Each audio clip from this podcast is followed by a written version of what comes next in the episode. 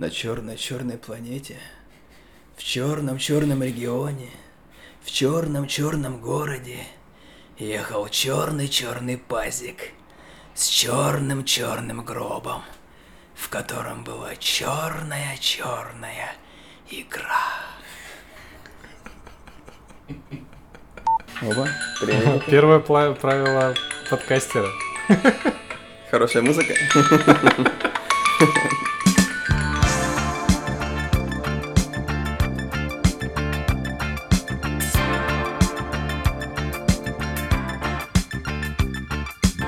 нас, в общем, подкаст про личные загоны. Мы обычно вот про, про все такое говорим, но э, каким-то рефреном э, есть мысль, типа, что мы с Дальнего Востока. И, ну и так как основная аудитория откуда-то из Москвы, они вечно начинают задавать какие-то там вопросы, да? ну, То есть, все такого плана, да. Я просто не в курсе аудитории. Москва, типа да? того, да. И э, тут Лоскутников вернулся же.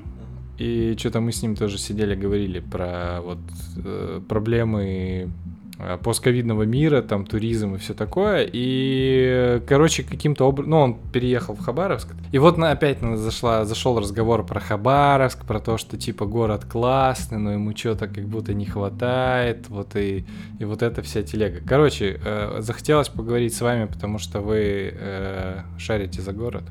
Вы два человека, в общем, к кому я в первую очередь обратился э, в помощь, когда вот писал сейчас для стрелки. И благо- благодаря твоей истории я вообще понял, что я вообще нифига про Хабаровск не знаю. Э, Я думаю, в подкасте не видно, куда ты сейчас пальцем показывал.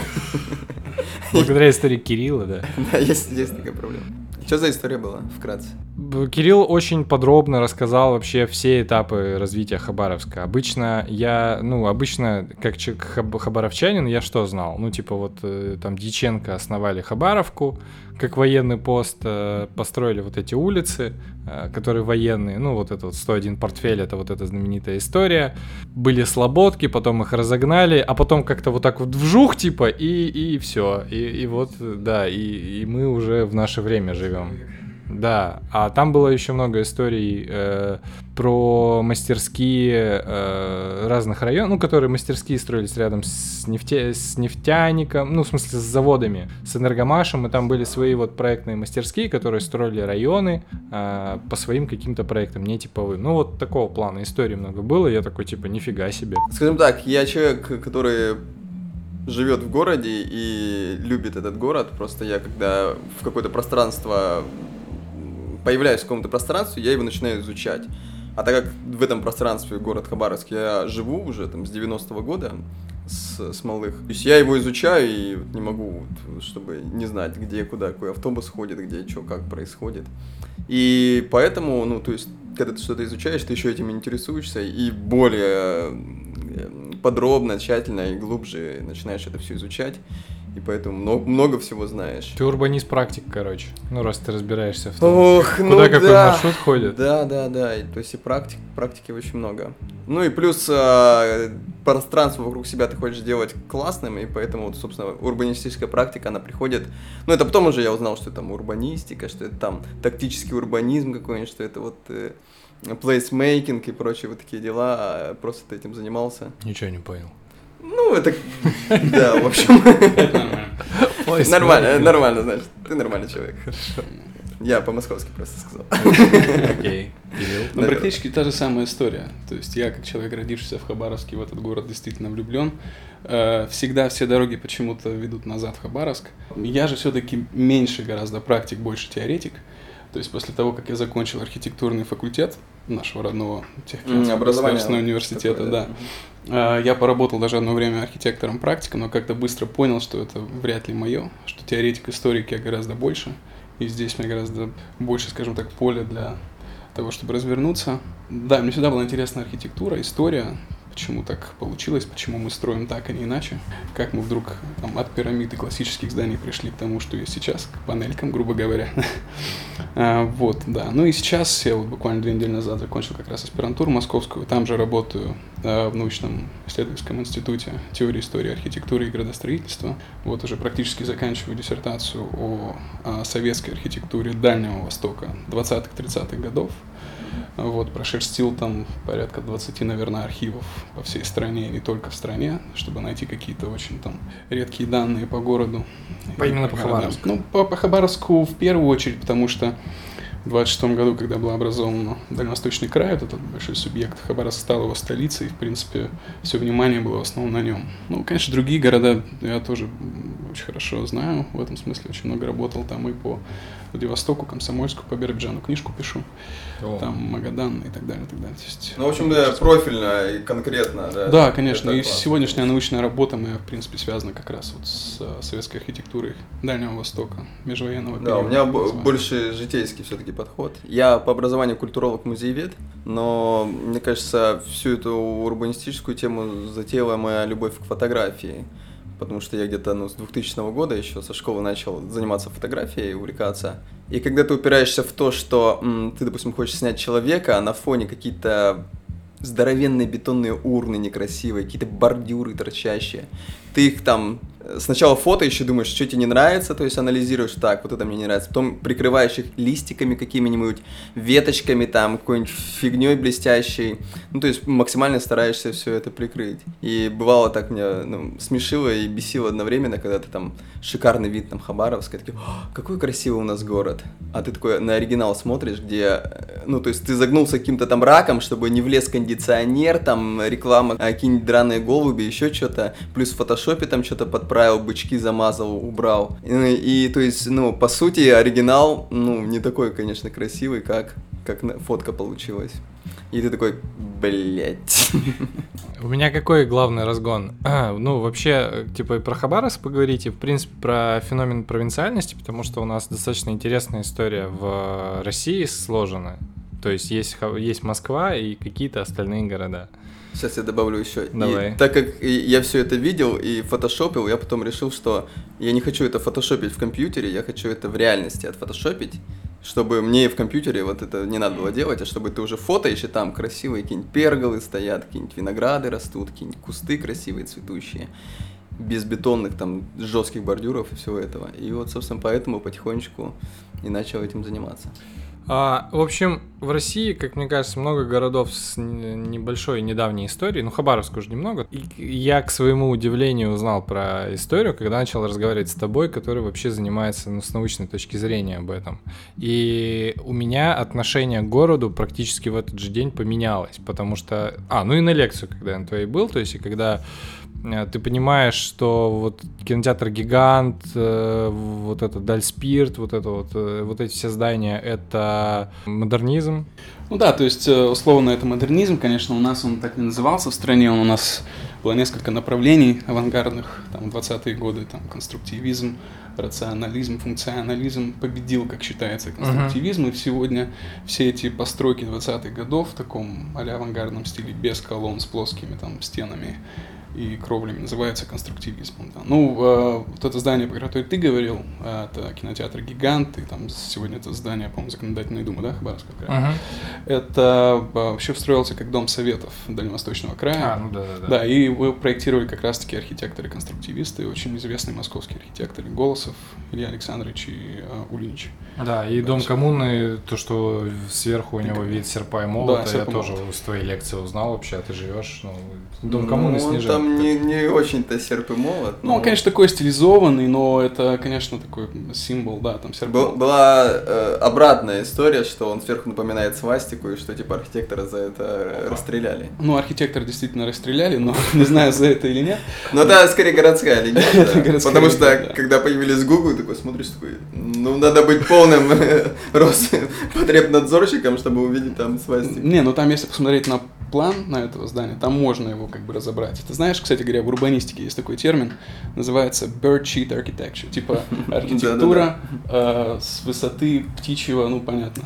Э, то есть когда Созная лишь для того, чтобы на нее срали птицы. Да, да, да, да, да, да. То есть мы, когда гуляем по городу, мы не видим эту архитектуру, мы не, не обращаем внимания на то, что это там серпомолот или там что бы то ни было. Я с первую лекцию по урбанистике смотрел лет пять, наверное, назад. Там был шведский, я не помню, как его, к сожалению, зовут, э, шведский урбанист, и он рассказывал как раз вот, я, мне въелся в память этот э, факт, что мы город запоминаем с точки зрения первого этажа, ну, потому что просто, типа, физиологически ты обычно не смотришь, а там много чего интересного. Так вот, И э, если этого всего не знать про историю, ну, то есть у любого города, какой бы он ни был, там, небольшой, даже как ком- Комсомольск-на-Амуре, которому еще меньше, там, э, лет, э, э, когда ты знаешь историю, меняется контекст восприятия этого самого города. Вот. И проблема в том, что у меня есть много знакомых, которые такие типа поеду в Москву. В Москве это понятно. Вот ты идешь там, вот, э, а, вот, церковь, вот историческое место, вот литературы много. А вот здесь в парк выехал такой, вот здесь стоят противотанковые ежи, вот до сюда там оборона шла во время войны. Вот и чувствуешь сразу связь с историей.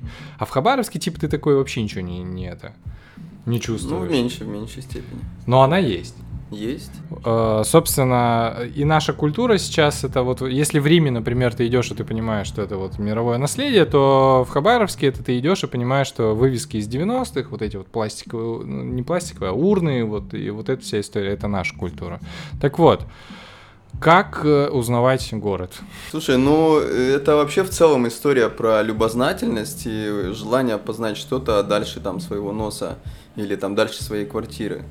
Это вот... Э, я не знаю даже, как на это ответить правильно. То есть, откуда это берется? То есть, откуда это у меня? Черт его знает. Но мне всегда было интересно, у меня столько, блин, интересов. Там камни, как они устроены, геология, чем они отличаются, как они называются, как они произошли, как вода течет куда-нибудь, по каким там формулам она там смешивается. Я сейчас уже фантазирую, потому что мне тоже интересно какие-то искусства, как оно по появилось от древних людей. Ну, это все интересно, а я не знаю, почему кому-то это не интересно. У меня в школе еще было, когда большая советская энциклопедия, знаете, это такой, ну, вот такая толстая, у нее тоненькие листики такие.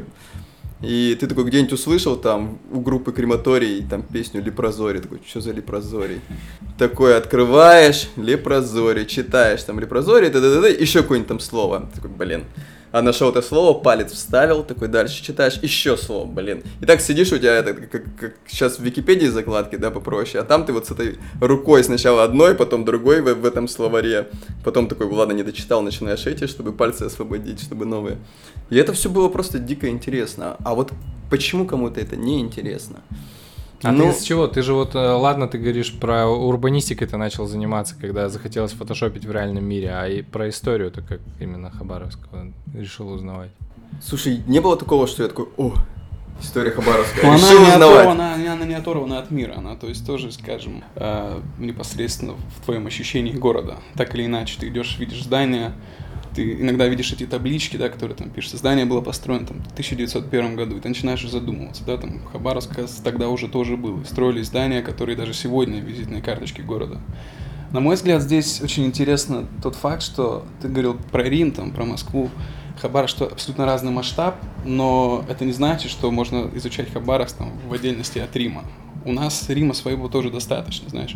То есть, ну, особенно в архитектуре тоже, да. Uh-huh. Э, ну, такой маленький, вот я вот представил э, пример для себя, да.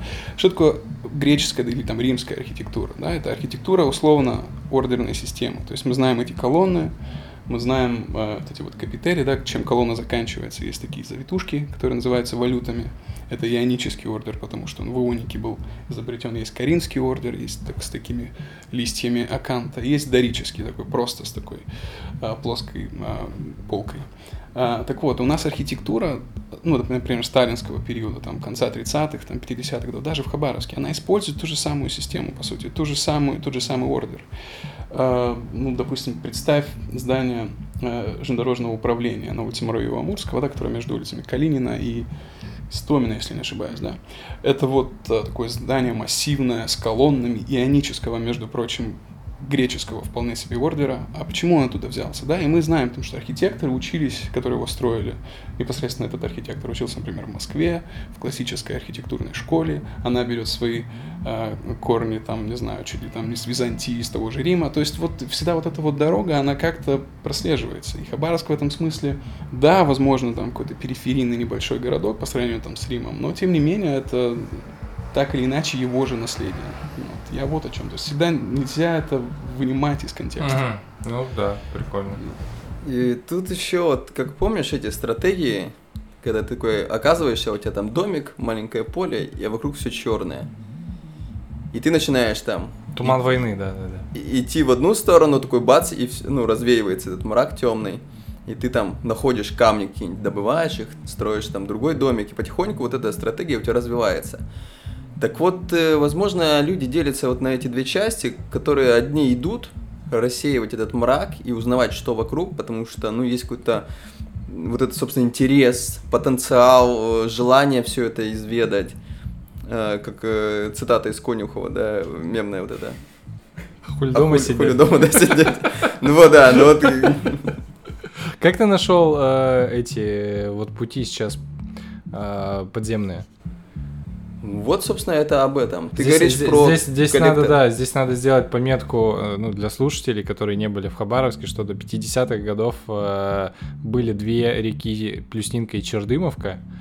Э, получается, они как были по- параллельно главной улице, вот, а потом их закопали и сделали из них бульвары. Но... Ну, не совсем закопали, в коллектор за- засунули. То Да. есть бетонный коллектор. И Саня сейчас водит туда э, экскурсии. Да, они были закованы в... Речки были закованы в коллекторы в середине 20 века, с середины 20 века, ну там с, 1800 с 1958 года к столетию Хабаровска, типа, решили такой подарок сделать, спрятать речки под землю. Наконец-то. Да, и делали это до 82 А там жили, там э, вдоль рек э, жи- были дома. Да, там есть, были да. улицы, там были дома, да. А. да, Ну там, э, вот, кстати, если хочешь увидеть э, Плюснинку и Чередымовку до того, как их закопали, это идешь пешочком от площади Серышева по улице Знаменщикова туда за, за Советскую, вниз во враг, там сейчас течет речка Плюс... Ой, Лесопилка. Лесопилка. Лесопилка, да, еще, Вот, да. и на ней еще стоят вот домики частные, и вот там ощущение, вот, собственно, если хочется попасть вот на Плюснинку начала 20 века, это вот там сейчас такая атмосфера. А, там не все просто в- засунули еще в коллектор. Так вот, а, идем мы как-то, это был, были какие-то нулевые годы, мы с друзьями гуляли по Амуру, мы, собственно, везде гуляли, у нас были, ну, еще со школы такие ежедневные прогулки, ну, не ежедневные, а по выходным мы собирались там в субботу или воскресенье и шли там из одного места города в другое, по каким-нибудь там дворам, закоулкам, лесам, там, например, вот с Выборгской в Северный пройти, там, через старый Мгм. ипподром, там какие-то дороги странные, цыгане какие-то на телегах ездят. В общем, да, и всякое интересное там находишь. Так вот, мы гуляем по Амуру и смотрим, о, вход какой-то. Ну, здор- ну, там же здоровенный такой вход, в человеческий рост выше даже. Там с дверь прям. Нет, это просто, ну вот, дырка. Да, А. труба фактически. Дырка. Такая прямоугольная. Ты не, не видел? Не, я не... а ты ходил? Ну, ты наверняка же там ходил, вот где дебаркадеры у нас ну, стоят. наверное, да, но что-то я... Ну вот, вот видишь, а у меня вот это вот э, постоянно, а что это, а где это? А, и вот я вижу такой, о, а что это, давайте заглянем. Ну, мы с пацанами таки заглянули, там, ну, ты не пройдешь без сапог, потому что, ну, мокрая течет, течет все-таки вода там подземная всякая. Давай это, срастим сапоги, фонари и пойдем посмотрим. Ну, мы на следующий буквально день э, купили сапоги там, э, фонарики и пошли. Идем, идем, идем, идем, а там вот эти корни свисают сверху, где-то там вода какая-то льется, какие-то водопады, там где-то душно, потому что какой-нибудь прорыв горячей воды. Люки какие-то валяются, упавшие, которые, ну, думаешь, что бомжи потырили, они там все валяются, штук 20 там вот лежит, кстати. Ломики там, которыми долбят лед зимой, а потом он нечаянно вжух улетает в этот люк. Ну, как-то так, скорее всего, это происходит. Рельсы там какие-нибудь э, трамвайные. И мы идем, идем, идем. Там водопад такой перекрывает весь этот коллектор. Мы через него пробегаем. Уа, азарт такой. Э, Эти э, коллектор меняется по формам. То он прямоугольный, то он высокий, то пониже, то он э, яйцевидной формы, такой очень классный, с надписью 1940.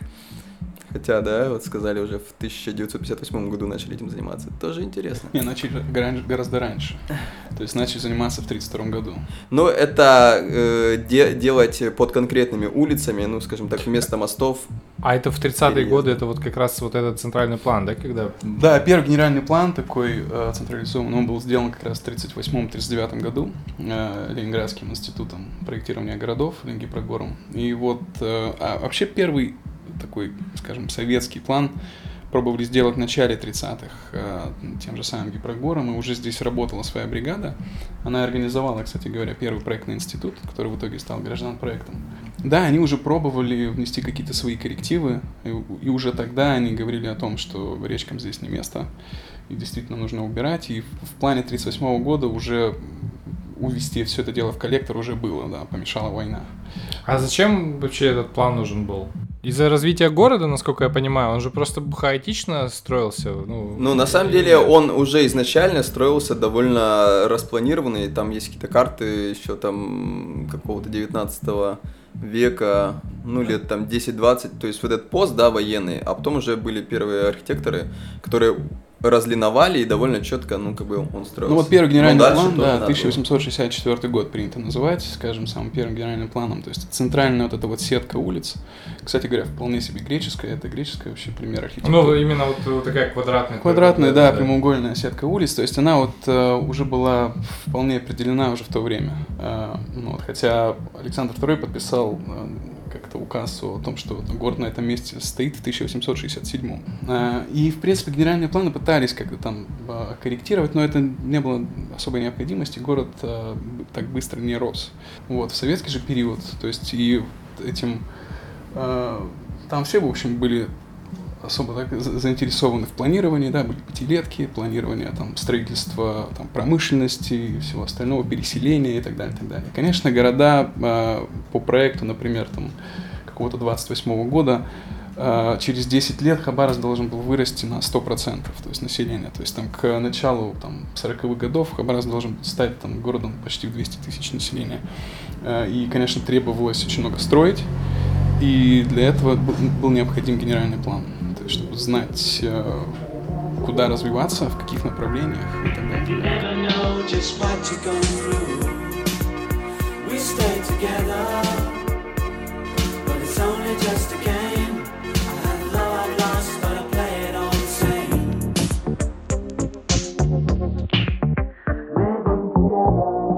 У вас есть какие-нибудь места силы в городе?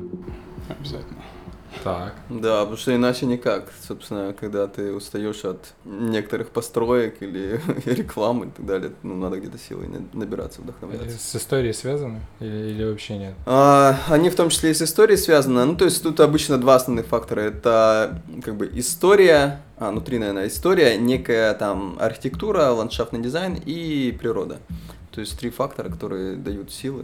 То есть на бережок, вот панк-бережок, например, где, скажем так, мало архитектуры, там скалы торчат. Вот. А это где? Это Урядовский утес от сопки вниз, вот как идешь. Ну, за домом радио. А, я Дом радио стоит на Урядовском утесе. Мгм. Ну, мало кто назва- знает это название, но Да, он да, так да. называется. Я недавно узнал, что Хабаровск это СХТ линь. Ну, в смысле, это там вот эти вот гряды. Ну, совсем святая лень, да, ну, можно фрагмент, да. Это бли- ближайшее, наверное, что-то горная гряда какая-то, но Да. это все-таки сложно назвать их оленем. Вот. а, И вот какие-то такие места, где ты выходишь, где ты видишь Амур, вот этот широкий, он, конечно, вдохновляет, и ширина Амура – это один из важных факторов культурных кодов Хабаровска. Да, даже культурного кода, а как это? Ну, ты выходишь на утес и видишь эту широту. Ага. Особенно сейчас еще гребень волны придет, и все эти дачи затопятся, и ты видишь вот этого моря. И это такая, как это, медленная стихия. То есть, если во Владике ты в- воодухлевая- во- в общем, набираешься энергии от ударов волн от скалы, то здесь э, ты вдохновляешься подъемом этого уровня, его масштабом, насколько он развивается, и насколько он широкий. И ну, мы, наверное, немного уже привыкли, но когда ты едешь куда-то в другой город или приезжают люди, которые э, с других мест, такие, нифига себе, типа, Ну, я в Иркутске офигел. Мы пришли в Иркутск, там, Ширина какая. там Иртыш. Ангара, по-моему. Ангара. Ангара с Господи, Байкала. чё ж Иртыш-то, господи. Ангара, да, то есть она в раза в два короче, и ты такой, типа, ну, в смысле, по, по ширине. Зато какая прозрачная. Ну, да. Я тоже очень видел, такой, о, нифига, прозрачная, очень А у тебя какие? Да, наверное, те же самые. Утес, скорее всего. А, То есть и сам парк, центральный парк, который отдыха, действительно там есть хорошие видовые точки на Амур, правда, сейчас немножко так на город подиспортили чуть-чуть видовую точку. Новая- новая застройка. смены во- вот это вот... Ну Да, новая застройка современная, она, конечно, очень сильно исказила исторически, скажем так, э, силуэт города. Э, Да, сегодня она так и воспринимается уже как раньше. Но, тем не менее, совершенно верно, Амур — это действительно наше прям наше все. город благодаря нему здесь э, и, и стоит, в общем-то, конечно. Старая архитектура, вот э, красный кирпич с серым, то есть, ну, просто визуально Маньчжурская кладка, да. Да, Это я см- знаю. Смотришь на него и, ну, кайфово же. Ну А, да. еще некоторые деревянные сохранившиеся, ну, у нас буквально их там уже. Ну вот, осталось. восстановили же здание на Калинина. Калина 72, дом Танцаревой, да. Да-да-да-да-да. То есть там с ним тоже много всяких легенд, мифов ходит, что там типа какие-то скелеты находились там а, в подполе там и что-то и... Ох, э, сегодня помню, ну да, вполне возможно. Это то здание, которое, когда мы спускаемся к Уссурийскому бульвару, Да, да, слева да, да, зеленый. да. Я там даже жил когда-то. там. Именно в нем? Да, у меня родители там снимали квартиру, О, когда, я только родился, так что я там так. А там, я помню, э, мы просто копали информацию по этому зданию, потому что несколько лет назад э, там собирались сделать э, ресторан. Вот, нас позвали, но что-то нет, не А он сейчас, ребята, туда заходят, я так понимаю, да? Ну, там Ракуса открыла Да-да, ви- вот. винный снизу, но Ага. мы хотели делать целиком. Ага. Вот. Но А, там, ну вот. там не сошлось. Там, кстати, когда-то и был ресторан, по-моему, 1910 годы. Там была гостиница Там, Гранд Отель и Да, ресторан. там, там был и ресторан, и кабаре, там было вот такого плана. А ниже э, сейчас, э, там чуть-чуть ниже него, по той же стороне улицы на Калинина, есть пустырь. Ну, не пустырь, это, короче, пустое место. Его, в общем, планировали делать э, сквером. э, Рядом с ним, который? Да-да-да, сквером э, этого Дерсу. Дерсу. Да-да-да. Но есть слухи, типа, что запретили, потому что, ну, Дерсу, же понимаете, это же японский шпион, а Арсеньев э, английский. Смешно. А и Дерсу, наверное, убили не это, не, эти, не сахалинцы, А, это каторжане. п- а- понятно, кто а, его какие, убил? а какие-нибудь эти контр, НКВД. Да, красные, да, НКВДшники. А, в 1908 году. Его э, убили каторжане, то ли беглые, то ли э, освободившиеся по э, соблазнившись винтовкой, которую ему Арсеньев подарил, а новая хорошая винтовка была. Это на станции Корфовская была в 1908 году. Под там же предводительством э, каторжанина Козлова. Я смотрю, личная история. Ну да, у меня же там экскурсия А. по Хихциру и по Корфе мы заезжаем. К вопросу э, о римских всяких штуках, там Так. же Корфовский питай- питается с э, воды Хихцира, Мгм. а, и там, собственно, акведуки. Чё-то я не припомню. Приятная пауза. Не, я знаю, что такое акведук, но я не Но помню. он подземный.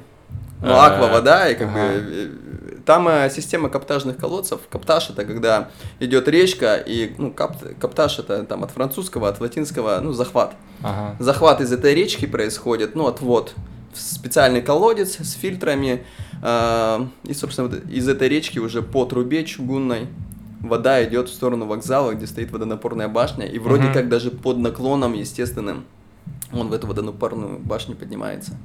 И вот если был в Корфе и набирал воду с водонапорки, она, во-первых, там бежит постоянно, то есть нету краника, что наводит на мысли. А во-вторых, эм, забыл, что во-вторых.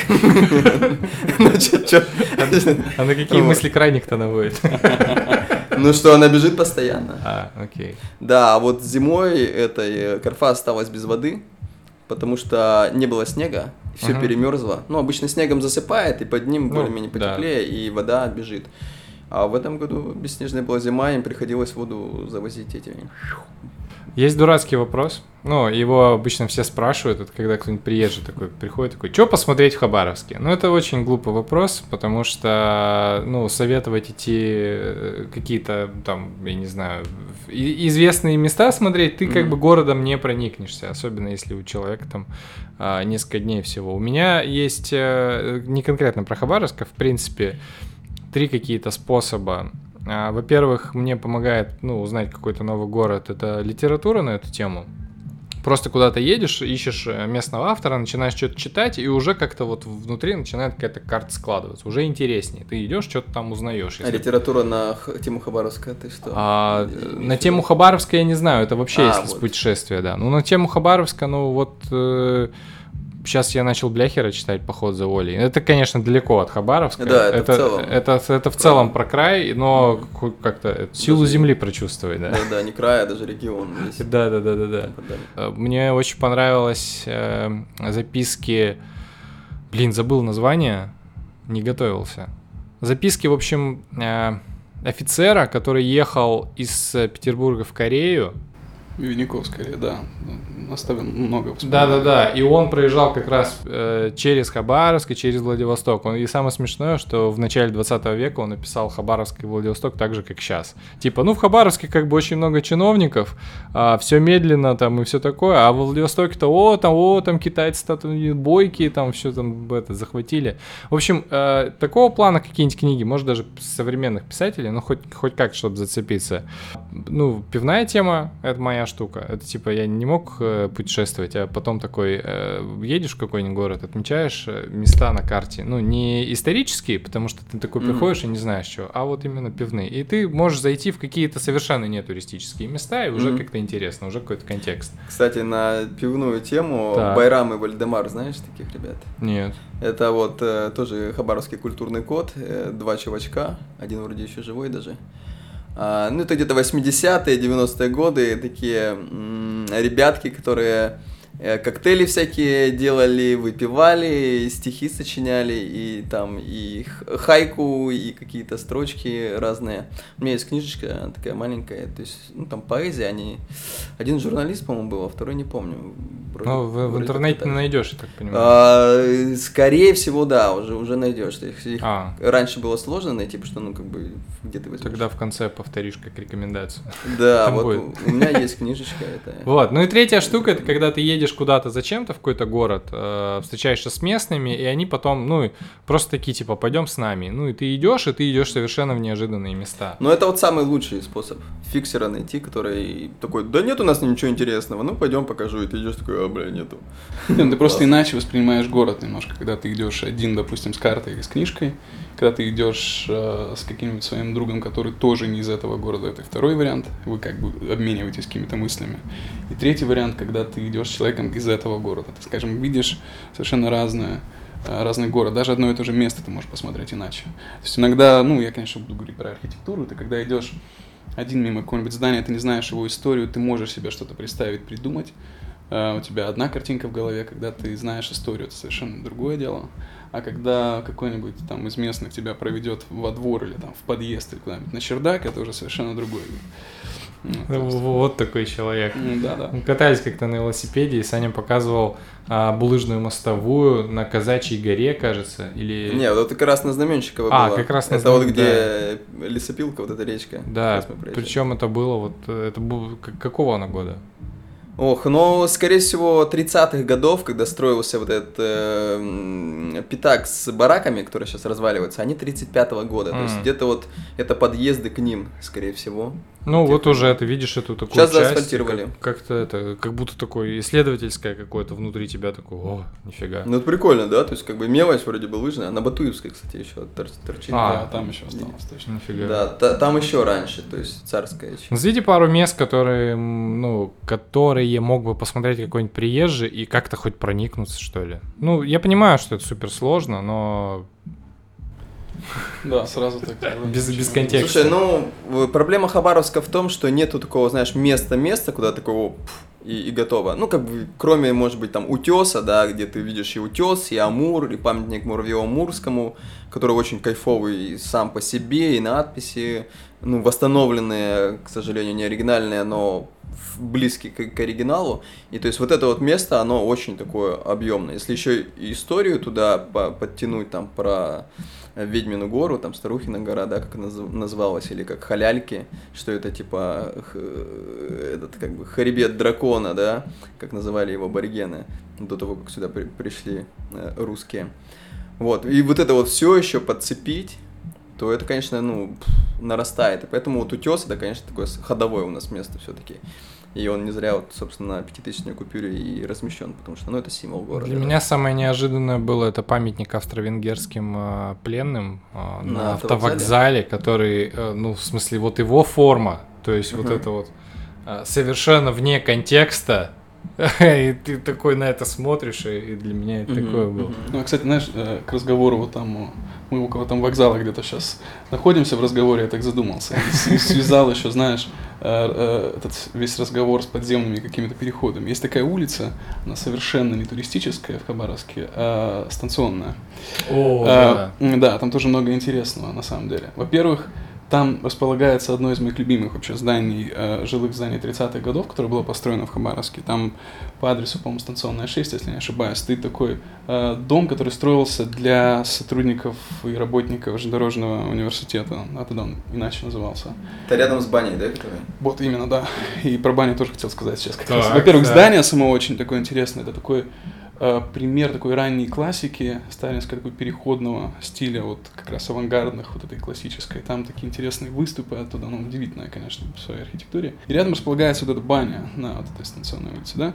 Есть тоже такая легенда, которая, в общем-то, подтверждается там, факторами, что от этой бани есть подземный переход, который идет э, на четвертую, по-моему, платформу вокзала.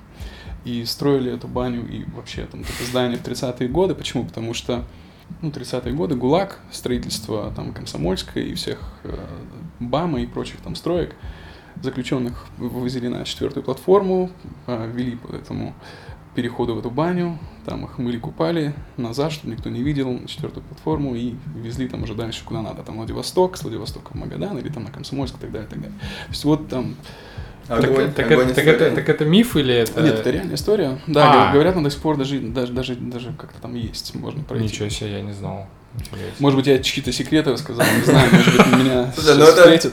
Вообще излюбленная тема подземные ходы Хабаровска, ну вообще, наверное, в любом городе. И вот у Хабаровска это тоже, и такие, а там подземный ход, ну там типа ТЮЗ и вот противоположное здание, да, где, Где вот библиотека Султан Базар и- а, сейчас. да, ну не. Султан, то есть чуть, чуть сбоку. Султан Базар это новодел 91 года, а чуть рядом, да, и что там подземный ход есть. Ну, вполне вероятно, что он там есть. Вот, когда э, ЦПКО э, реконструкцию делали, раньше там были всякие э, эти карусели, Игральные автоматы. туалеты там. О, это, это, мой, это мой этот э, де- детский э, травматический опыт, когда я решил зайти в туалет, и там такие сталактиты, там вот этот. Жесть вообще, да. Выбивает, да. И вот, э, а внизу было здание первой э, электростанции, потом там кино, кино всякая штука была. И к ней шла тоже шел туннель, ну, видимо, то ли от библиотеки, то ли вот откуда-то, то ли от э, здания губернатора, которое вот где в Водоре сейчас оно спрятано. А, вот там нашли этот ход, когда копали, раскопали, ну, быстро что-то закопали. И, в общем, толком никто там, видимо, не походил. Ну, по крайней мере, информации никакой нету. Вот краевед э, Вежновец, по-моему, как раз про это пишет, что вот, типа, позвали его как краеведа, но он там что-то посмотрел. И кто-то тут что-то спустился, и плохо ему стало, ну, видимо, из-за метановых каких-нибудь там газов. И, говорит, от греха подальше закопали, чтобы никому не сказали. Вот такая история. Под парком Динамо есть Вот такой вот город, да? Это история города совершенно Вообще, не наружная. А подземная. однажды, однажды мне таксисть, это ж кладезь вообще, ну, какой-то культурный конечно, слой просто, Конечно, да. рассказывал, что он точно знает, что есть подземный ход от штаба военного округа до князя Волконки. Это сколько? Это 70 километров? Ну нет, не 70, сколько там, 30 где-то. А, До князя Волконки. Я такой, о, да, точно. Это, это вообще вполне может быть. Учитывая еще, в каких скальных грунтах Хабаров находится, на каких, ну это, блин,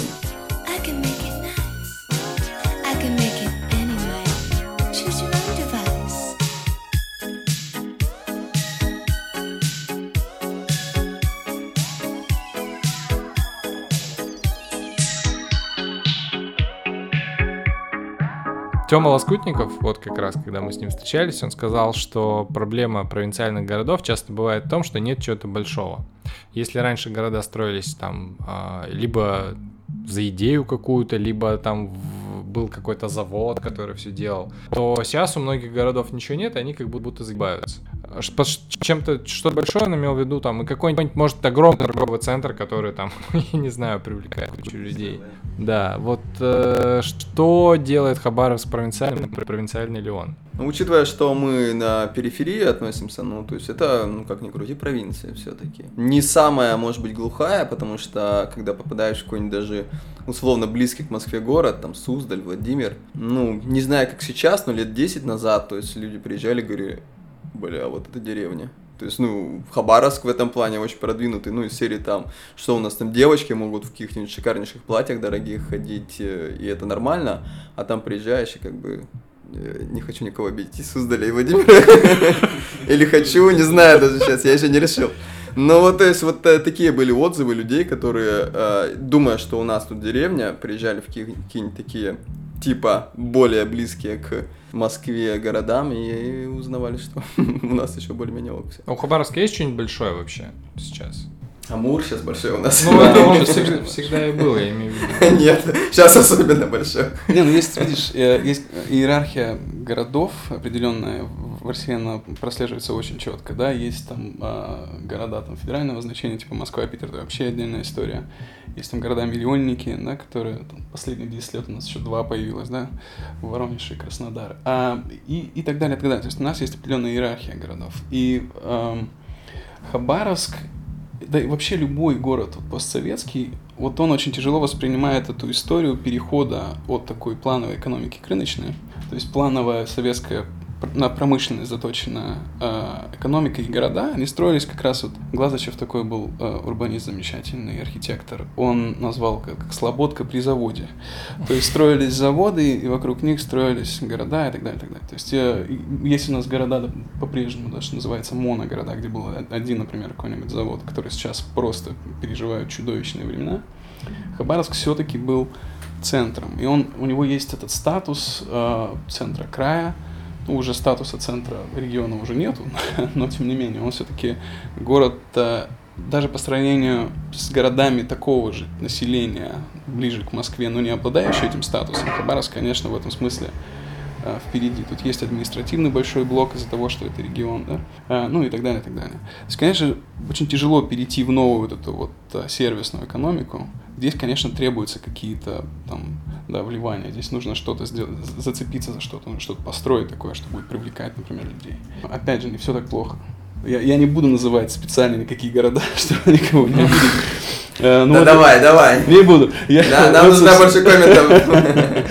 да, вот я недавно был в одном из городов, так скажем, недалеко от Москвы расположенном, с населением примерно в такой же, как Хабаровск, 600 тысяч человек. Э, Ну ладно, Ярославль. Э, Замечательный город, да, то есть э, там история, конечно, чувствуется. Это город тысячелетний, то есть там есть там церкви, там огромного, там, там 500-летние и так далее, и так далее. Конечно, есть вот э, туристический, конечно, э, интерес в нем. Но в плане благоустройства, в плане качества городской среды Хабаровск гораздо-гораздо э, лучше в этом смысле. А как же вот эти разбомбленные э, бульвары, про которых мы уже говорили? То есть по которым, ну, пройти-то иногда сложно бывает. Э, Видишь, фига-то в чем? Мы такие, у нас плохо, а из-за того, что есть города, в которых еще хуже, А, есть, Получается, что у нас как бы э, мы выходим э, на уровень по благоустроенности среди городов. Ну не потому, что у нас самый благоустроенный, а потому что остальные. А, кстати, Хабаровск же похуже. завоевывал, да, это? Да, раза три, по-моему. А по, по каким параметрам? А, как- там, не помню, какие основные, но что-то типа наличие тротуаров, дорог, заасфальтированность их, посадка деревьев, э, ну, то есть озеленение, какие-то основные такие, наверное, Ну, параметры. знаешь, это немало. Я тебе хочу сказать, что у нас есть два прекрасных бульвара в центре города, где можно говорить, понятно, они разбиты, они требуют, конечно, реконструкции, реставрации, безусловно, но они есть. То есть можно прокатиться на велосипеде, там, не знаю, от вокзала до а, набережной и, на- и назад. А, то есть есть где прогуляться. То есть в этом смысле это действительно большой потенциал. То есть если особенно брать во внимание, что там было еще там 50, там 60 лет назад, я помню, читал какую-то газету там а, 40, по-моему, 8 что ли года, и там, значит, в конце есть такие объявления, и там, значит, улица Вокзальная, это вот э, Мурский бульвар в районе вокзала, и там, значит, объявления какие? Приблудился поросенок, ушла корова, значит, там кто-то там кого-то избил жену. То есть вот, э, вот примерно то, что творилось в этих, э, на- в этих бульварах еще не А сейчас Изюбар заскочил на территорию этой, кабаны выбежали с Амура. В общем-то, не особо изменилось. Да, изменилось. Но Teach me how to drink приблудился поросенок, мне кажется. Посмотрим, возможно, да. Да, да. Вот, а если, видишь, а- ос- эм, основа городов помимо заводов, это все-таки пути, пересекающиеся пути, торговые, экономические. Так, например, город Томск, который был, ну, некой столицей Сибири, А когда начали строить Транссиб, это 19 век, где-то середина, да, или начало даже.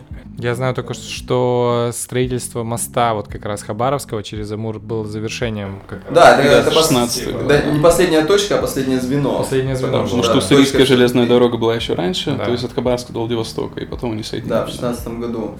Новосибирск, который гораздо-гораздо моложе Томска, но через который пошел Транссиб, он сейчас миллионник. И, конечно, он Томска забрал много, ну, этих вот э, культурных масс, потому что просто через него пошли поезда, и, соответственно, это рабочая сила, это возможность доставки и так далее, логистика. Ну, как ни крути, то есть логистические пути, они очень важны. То есть, ну, это всегда было города на пересечении путей. Наша история дальневосточная, чтобы далеко не ходить, Благовещенск, да, тоже ну, попал мимо Транссиба. А, Хотя, допустим, на какой-нибудь 17 год, 1917, Благовещенск был гораздо больше Хабаровска, гораздо богаче. Это был купеческий центр вообще Дальнего Востока. Он там соперничал с Владивостоком, там по количеству населения. И архитектура еще, кстати, дореволюционная, в Благовещенске очень так богато представлена. Но э, во-первых, в 20-е, там, в 30-е годы Япония захватывает э, Северный Китай, а, Транссиб еще до этого прошел севернее, и все, и Благовещенск начал охереть, и сегодня, скажем, это совершенно не, не тот город, который был, по крайней мере, по статусу еще до революции. Ну, это как примерно та же история с Томском, Новосибирском, только у нас. Хабаровск все на себя перетянул в то время примерно. Да, у нас тем более ведь есть э, сразу несколько, да, этих путей.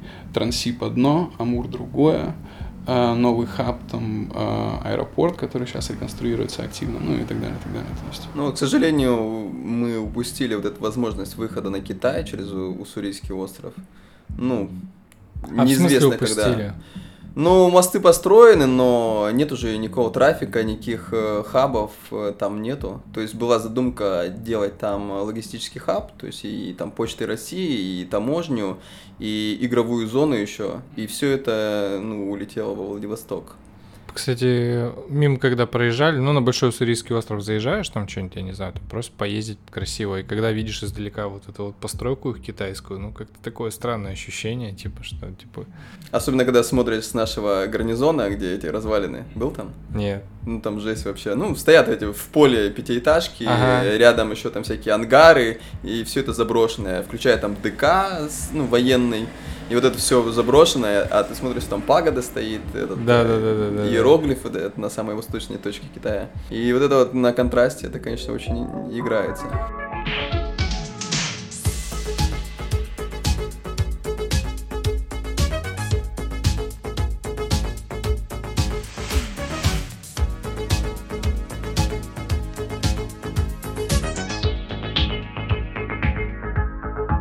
Вспомнил, сейчас вот записал вопрос. Э, Ты говорил про слободки. Были слободки. Они какой-нибудь след вообще оставили, кроме расположения районов, или вообще никаких? Сейчас я, сейчас я по- пометку сделал, что слободки это были районы, в которых жили разные иммигранты, которые, собственно, и населяли там какую-то, ну, значительную часть, да, населения Хабаровска. Но это не всегда иммигранты, это может быть слободка при каком-то заводе или при порте. Например, вот порт наш, да, на Казачьей горе, который... Там же вот эта очень классная слободка старая, которая именно, ну, видимо, для работников порта. Там надпись 1949, год постройки, видимо, около того, значит. Я более про ранние. Да, ну, но все равно, то есть, и там вот эта атмосфера речная какая-то, блин, очень кайфовые М. такие домики и такая слободка. И слободки там нефтя... нефтяника завода, слободка там Кировский завод. Ну да, но это больше, знаешь, это больше называлось как там рабочим поселком, например, при заводе там, там Орджоникидзе, там Кирова, там Кагановича, что угодно. А слободками, допустим, до революции называли вот эти кварталы, в которых, да, были а, собраны там по какому-то принципу, как правило. Ч- Чайнатаун. Чаще всего по национальному, М- да. У нас были там большая китайская слободка, была корейская, украинская, там Ну, на той же казачке. Вот, на казачке была, да, там а, китайская, потом его вывели туда, где а, сейчас там площадь Славы, и ниже туда, на Кавказскую. Там был большой китайский квартал, огромный был китайский квартал, который потом разнесли в конце 30-х. Вот, была там еще одна китайская и а, украинская слободка рядом за вокзалом, то есть была дальняя украинская слободка, это, по-моему, за тонны туда дальше. То есть а, они были такими, ну, если угодно, такими сателлитами при центральной э, как бы части центральном городе. да. Кстати говоря, если возвращаться к современной э, теме Хабаровска, э, Хабаровск в этом смысле проигрывает многим городам, потому что у нас нету традиции сателлитов при городе. То есть э, у нас город как-то вот э, единым таким кулаком идет, да, то есть у нас нету каких-то населенных пунктов, которые могли бы являться ну, источником там, а, населения миграции. В других городах они есть, ну, там, не знаю, в том же там, Новосибирске, в Самаре, там, в Самаре есть Тольятти, там, я про Москву вообще молчу, там, сателлиты, там, полмиллионники практически, там, Мытищи, Одинцово и так далее, и так далее. То есть Хабаровск в этом смысле проигрывает а, в каком-то смысле. У нас вот эти сателлиты оказались в городе.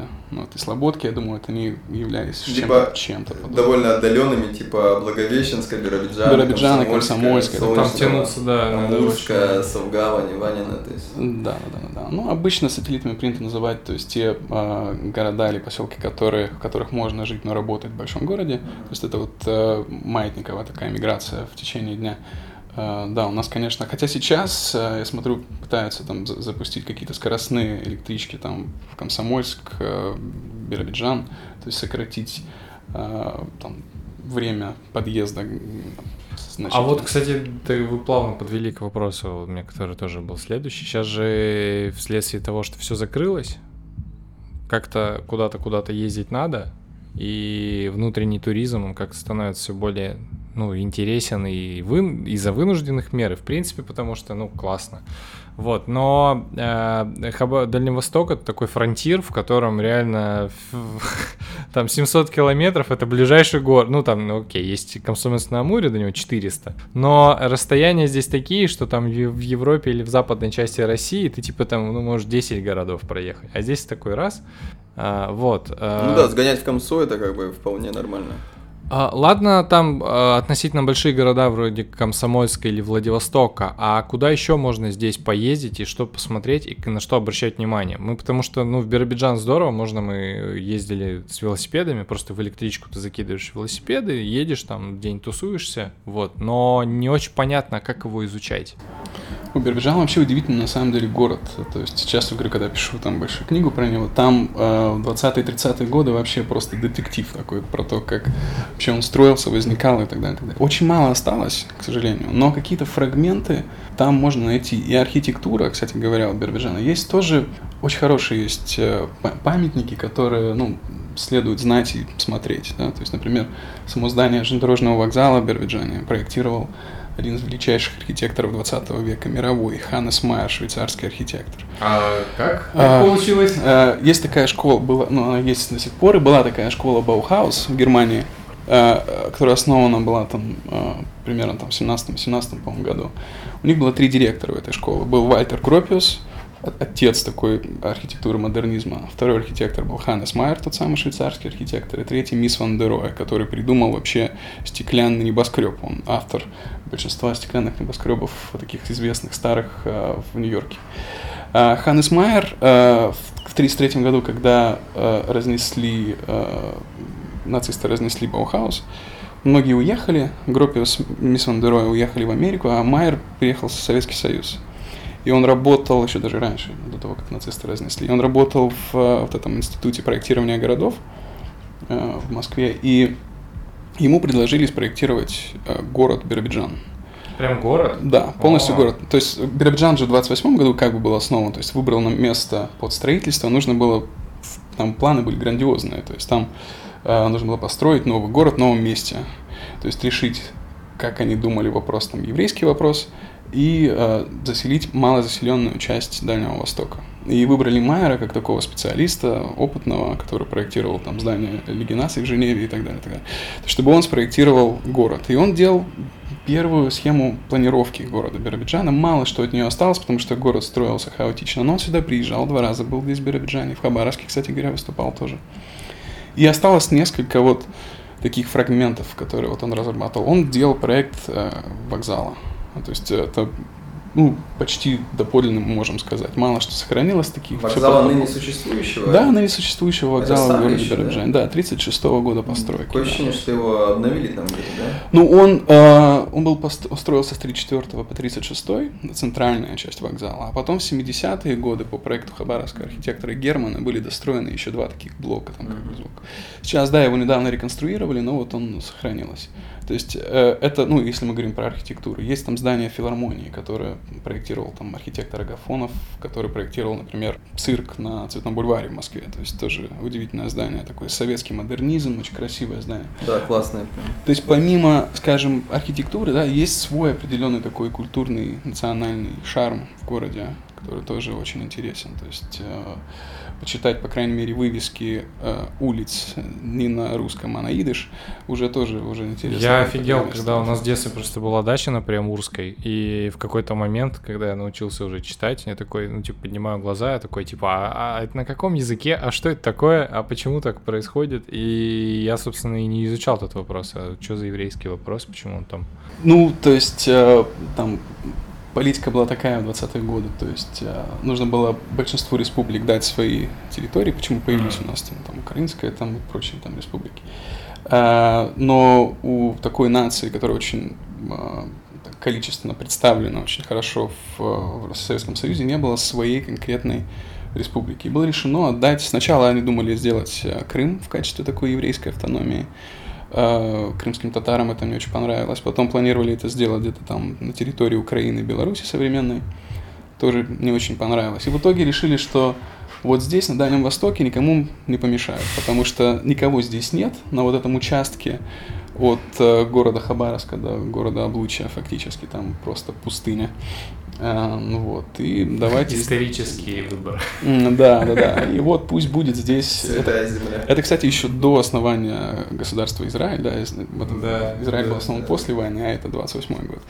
И, кстати говоря, там, я даже где-то встречал там в печати, в мир- в мировой, даже где-то там Нью-Йорк Таймс кто-то писал, значит, э, у евреев, да, был такой э, слоган, да, в следующем году в Иерусалиме, то есть они всегда жили идеей вернуться на Святую Землю, и, значит, Нью-Йорк Таймс была такая статья, в следующем году в Биробиджане, Э, типа, что вот есть же уже Биробиджан, зачем нам как бы Иерусалим? Ну, то есть, э, ну, конечно, провалилась вся эта, эта идея, но тем не менее э, интересные, скажем, следы от этого еще можно найти То сегодня. есть, как бы Хабаровск это не очень-то и отшиб, ну, э, не, не край земли, Абсолютно, раз, конечно. здесь э, такие следы вообще находятся. Это, это, кстати, блин, открытие. Есть, э, понимаешь, такая система у нас, как мы уже сказали ра- ранее, нету такого места, которое, ну вот туда съездить, там условный там Гранд Каньон, да, куда ты приезжаешь, офигеваешь, плюс еще там, если спуститься, сплавиться по нему и так далее. То есть, ну, такой в одном условном месте большой объект, где ты можешь по- потратить там день, два, три и так далее. То у нас это скорее, ну, я и называю это нанизывать бусы и собирать их в ожерелье. То есть в Биробиджане там какая-нибудь фишечка туда-сюда, там вокзал посмотреть, э, филармонию, еще что-то там, Бир- беру саму речку. А в Волочаевке на сопку заехать, вот где была последняя битва Гражданской гражданской войны, войны, да, в 22 году. Последняя битва Волочаевская. Перед этим еще на панораму в Краеведческий музей зайти, да, у нас в России три или четыре панорамы, да, с Крымом сейчас, по-моему, стало три, по-моему, панорам на всю Россию. То есть это ну, тоже такая редкость. А, и, в общем, допустим, в сторону, в ту сторону, если ехать, да, то есть это вот Теплоозерск, э, очень классный городочек, Мой родной. вот. Кайфовый. Там вот, допустим, ДК, тоже шикарная история про ДК, где Фреска. в 70-е годы были отправлены студенты, закончившие там институт э, художественный. Вот. Они были сюда отправлены на вот эти вот творческие работы, и они это ДК оформляли, и барельеф снаружи сделали очень классный, и внутри фреска просто шикарнейшая, здоровенная на тему э, Александра Грина, Алые паруса и вот это вот итальянский стиль. И самая главная фишка, это вот то, что в лицах этих э, людей на улицах там итальянских, это лица местных э, теплоозерцев 70-х годов. Как в фильме «Граффити», вот помнишь историю, да, когда он нарисовал, а моего нарисую, вот это вот. Вот что-то подобное здесь было, и вот эта девочка Соль с красным платком, э, которую рисовали с дочки директора ДК. У них там роман получился с одним из художников, и он ее забрал, увез в Петербург. И то есть это вот история любви, она вот так вот переплелась вот с этим всем Теплоозерском, это прям ну, бомбина. И ты заходишь, такой, ну, фреска и фреска, как бы. Ну, в смысле, заранее такой, ну, что, я фреску не видел. Ну, алый парус. А заходишь и такой, фу, она большая, такая метров 20, наверное. Еще зная предысторию, конечно. Да, да, еще потом вот это все слоями накладывается, и вот просто можно взять в Хабаровске, сесть на машину, часа три, наверное, или Четыре, да. четыре, да. Это по какой трассе? Ну, это за Биробиджаном. то А, есть еще За берегом, да. Вот, и это вот еще одна такая бусина, да, большая, Теплоозерск, где там еще, если на завод попасть цементный. Вот, кстати говоря, ну, если есть время, две минуты про Теплоозерск. Конечно, да? давай, давай. это, Да, это да. больная тема для меня, конечно. Мой родной поселок, да, мой отец там родился, кстати говоря, он там запечатлен на этой фреске. Он был бы мальчиком, там ему было там, Вот. 12, 12 лет. Поселок Теплоозерском был основан, как, кстати говоря, Майер пл- планировал там построить э, цементный завод. Он вообще говорил, что там, э, это Хинганские горы, там будет промышленный центр будущей еврейской автономной области, который тогда назывался просто Бюро Биджан, такой через дефис. Кстати говоря, строили из, и, э, изыскательские работы, происходили очень тоже известным архитектором московским. Был такой Николай Орлов, он приезжал сюда, он работал и в Биробиджане, и там в Теплоозерске тоже одно время там построил, он выбрал место для строительства завода, ну и так далее. В советское время это был удивительный поселок. Я помню там свое детство, я туда ездил к бабушке э, часто на выходные, на выходные, на каникулы. То есть там был прекрасный парк, там был огромный кинотеатр, там был ДК, там чего только не было, да. И вот сегодня, когда э, это такой типичный моногород, который потерял свою основную функцию. То есть э, в, в новой капиталистической системе неплановой э, этот цементный завод уже не может так существовать. И город сегодня действительно такое прям, ну, страшное зрелище. Там выбитые окна, снесенные дома, хотя там тоже есть прекрасная архитектура, между прочим. Там э, как раз вот конца 40-х годов, типовая, но тем не менее очень такая интересная. У нас мало сохранилось вообще на Дальнем Востоке. Э, Вот. Ну и про ДК это действительно, это действительно произведение искусства, конечно. Эти, недавно, вот ты вспоминал про Большую советскую энциклопедию, недавно со мной связались с Большой российской энциклопедией. Э, Они сейчас хотят переиздать это все дело. И попросили меня написать две статьи про архитектуру Биробиджана, вот, энциклопедию про архитектуру еврейской автономной области. И я вот снова, когда писал про архитектуру еврейской автономной области, искусство еврейской автономной области, туда нырнул, нашел этих художников, там, ну, то есть был- было очень интересно, конечно, посмотреть. Это действительно важная, важная с точки зрения искусства вообще развития на Дальнем Востоке точка, Да. которую нужно знать. В очень сегодня практически умирающем поселке. Капец. Ну и в общем, вот э, это ожерелье ты так собираешь, вот по этим поселочкам в каждый можно заезжать, где-то на природе, там на какой-нибудь речке ночевать в палатках, да, то есть и это получается такой трип. Ну, у меня вот такой проект есть, а, автобус счастья называют, то есть взять авто- автобус, хочу пазик какой-нибудь зарядить до народу, и вот поехать изучать это все, общаться, петь песни, сплавляться по речкам.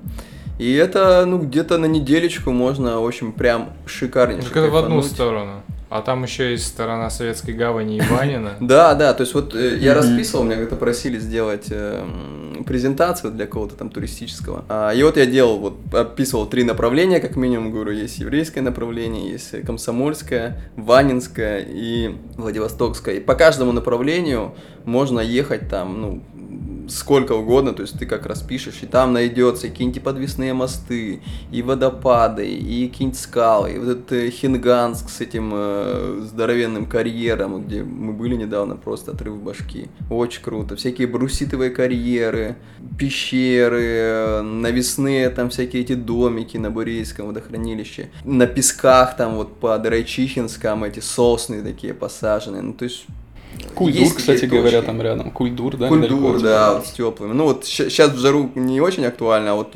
весна, Ну осень, то есть когда ты такой подмерз, лег в эту ванну. и А он живой еще. Кульдур? Я просто в детстве там был. Ну вот он э, так же, как и все эти остальные А. поселочки, он такой еле-еле дышит. Но он был главным курортом вообще Дальнего Востока в одно время. Там мы когда приезжали в 19 детстве, там что-то говорили, Да. что вот такие сер- серные источники есть только здесь и во Франции. Да-да-да. Чё-то Ну да, и там, правда, это очень редкая история, да.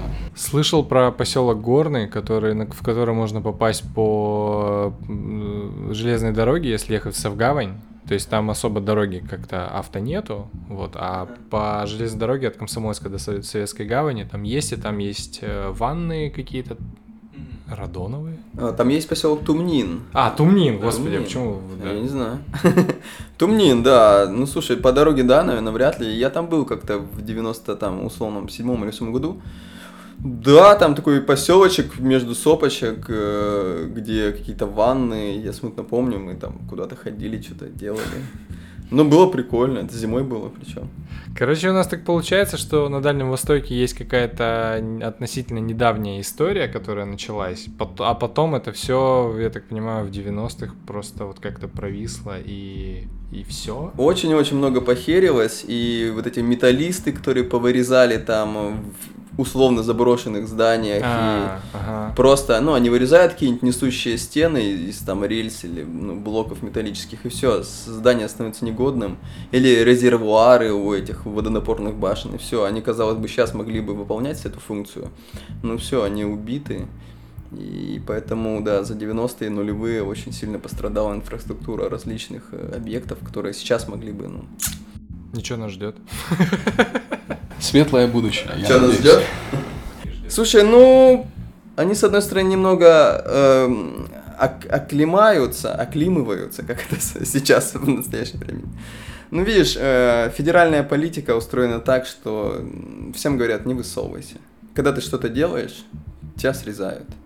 Не высовывайся. И всех, кто высовывается, вс- всех бьют. И люди не хотят высовываться, они сидят в своих норках, и поэтому страдает очень сильно экономика, все страдает, культура страдает. И люди, ну, кто поободрее, по пассионарнее, они покидают Россию, в принципе. Ну да, есть миграция, скажем, такая внутренняя у нас абсолютно четко определен такой финиш в России, это обязательно все в Москву. А, то есть в этом смысле, да, я согласен, у нас есть эта проблема такой политико-экономической такой структуры, которая мешает действительно развиваться. Мы на бумаге федерация, то есть каждый регион должен, по идее, иметь э, свою определенную, то есть э, свой голос, да, но это отсутствует. Мы унитарное государство. У нас есть сверхцентрализация всего и вся в Москве, административная, экономическая, культурная, научная и так далее, и так далее. У нас все регионы, да, все дотаци- дотационные, поэтому нам очень тяжело найти, во-первых, свободные деньги для того, чтобы что-то восстановить, сделать, э, привести в угодный вид, это во-первых, да, а во-вторых, э, совершенно правильно Саша говорит, что у нас вся инициатива, которая идет снизу, она, как правило, бьется по рукам, то есть, э, и да, здесь очень сложно. Когда перестанут бить по рукам, когда дадут э, людям делать, творить, когда начнется немножко иная, скажем так, политика э, в плане там, финансирования и всего остального, конечно, у нас есть хороший шанс. То есть потенциал у Дальнего Востока огромный, он действительно огромный и в плане туризма, и в плане там экономики и всего остального. То есть мы самый восточный регион, мы между крупнейшими там экономиками, там, не знаю, Китаем, Японией, США и так далее, и так далее. То есть у нас есть большой потенциал. Но пока в этой системе, в этой парадигме мы, конечно, существовать не сможем. Это очень тяжело. Это, кстати, ключевая вот эта разница между Хабаровском и Владивостоком. Ну, потому что у нас все-таки вот это вот сравнение постоянно существует. И когда спрашивают, а в чем разница, а почему вот во Владике ты приезжаешь на Напку, и там куча каких-то кухонь, что-то кипит даже в будний день вечером, да, люди после работы приезжают и там чуфанят, это все разные там забегаловки, хот-доги те, и, и рис э, жареный и так далее. Когда почему у нас сараи стоят на речном вокзале? Ну, там есть там, да, парочку этих шаурмешных, и все, да. То есть колоссальная разница. Ну, ты уже был, да, недавно, и чувствуешь, о чем, о чем речь идет. Так разница как раз э, заключается в том, что, ну, то есть и природа, и люди, они очень сильно влияют на город. То есть э, Владивосток это портовый город, это что значит? Это большой трафик приезжих людей, когда заезжает какая-нибудь там принцесса э, алмазов, как эти корабли называются, здоровенные, сколько там миллионов человек в нем одновременно приезжает. Это ж какой культурный обмен тут же происходит. А до этого приезжали там моряки, пускай Владивосток был закрытый даже город, они привозили жвачку, джинсу там и так далее, это все обменивали, продавали, покупали, и поэтому вот эта культурная связь, она очень ценная, и она была. Плюс море, которое бушует, и это большой источник энергии, то есть ты приезжаешь на море, почему хабаровчане на море постоянно? Ну потому что вот зарядиться им, и это очень ну, мощно, мощный источник энергии. Сопки, в которые нужно подниматься. А ты, если ты поднялся, обязательно награда в виде какого-то вида.